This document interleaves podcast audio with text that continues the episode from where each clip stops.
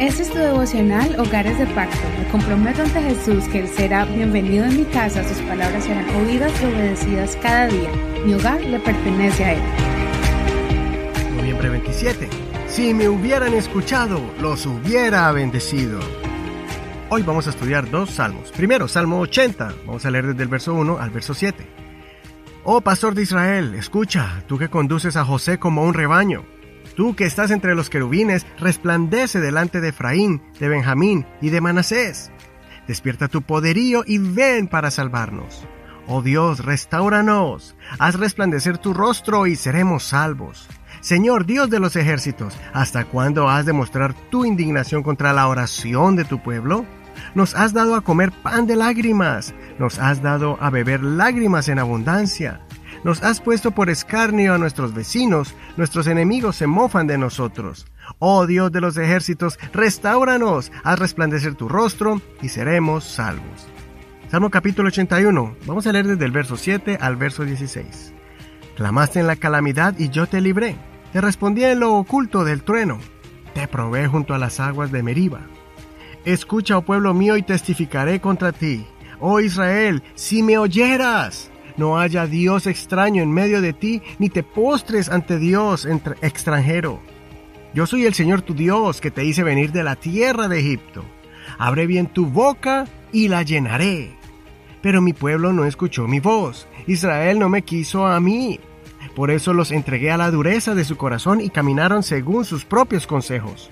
Oh, si mi pueblo me hubiera escuchado, si Israel hubiera andado en mis caminos. En un instante habría yo sometido a sus enemigos y habría vuelto mi mano contra sus adversarios. Los que aborrecen al Señor se le habrían sometido y su castigo habría sido eterno. Los habría sustentado con la suculencia del trigo, con miel de la roca te habría saciado. Estos dos salmos son muy parecidos porque hacen una reflexión de la condición de Israel en su caminar con Dios. En ese momento, Israel se encontraba en una situación deplorable triste, desastrosa.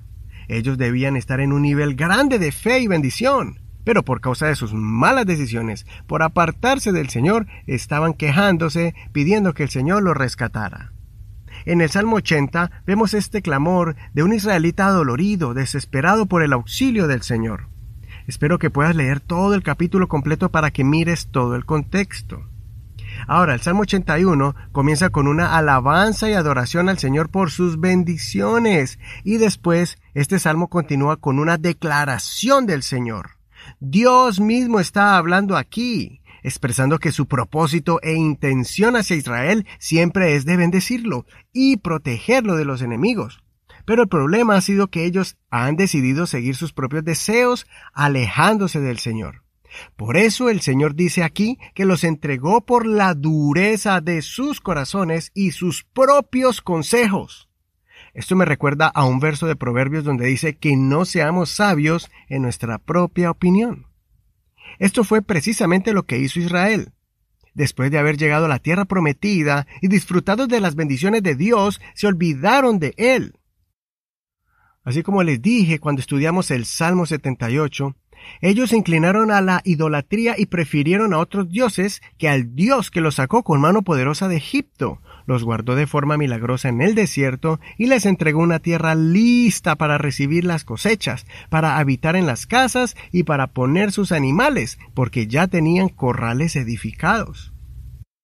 Por eso me conmueve mucho escuchar este salmo, porque podemos escuchar directamente la voz de Dios expresando sus sentimientos, su frustración y su dolor, porque Él tenía planes hermosos y lindos para su pueblo Israel, pero ellos decidieron olvidarse de Dios. Me impresiona mucho esta frase que el Señor les dijo, Abre bien tu boca que yo la llenaré. En otras palabras, pídanme lo que quieran que yo se los voy a conceder. Imagínese. Eso significa que Dios estaba diciéndoles que entraran a comer lo que quisieran, como en un buffet o como en un banquete, de manera gratuita y sin límites. Es como si alguien se acercara y te dijera, aquí está este cheque en blanco. Simplemente pon la cantidad que necesites. En cambio, ellos no amaron al Señor. Ellos lo rechazaron. Estos salmos también nos ilustran la posición de alguien en la actualidad que ha roto el pacto con Dios, que ha rechazado las promesas increíbles que Dios le dio a Israel, pero que ahora Él se las ha dado a quien quiera decidir amarle, seguirle y clamar a Él. ¿Quiere ser aquel que la reciba o quiere ser aquel que la rechace? Si tú eres fiel al Señor, entonces con confianza abre tu boca para que el Señor la llene. Pídele y Él te dará, llámale y Él te atenderá, toca la puerta de los cielos y Él te abrirá.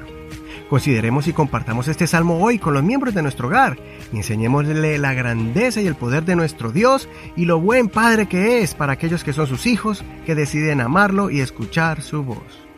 Escucha la canción alegre que declara la grandeza de nuestro Dios titulada Más grande es Él, por los cantantes Quique Pavón y Músico. Soy tu amigo y hermano Eduardo Rodríguez. Que Señor Jesús escuche tu oración.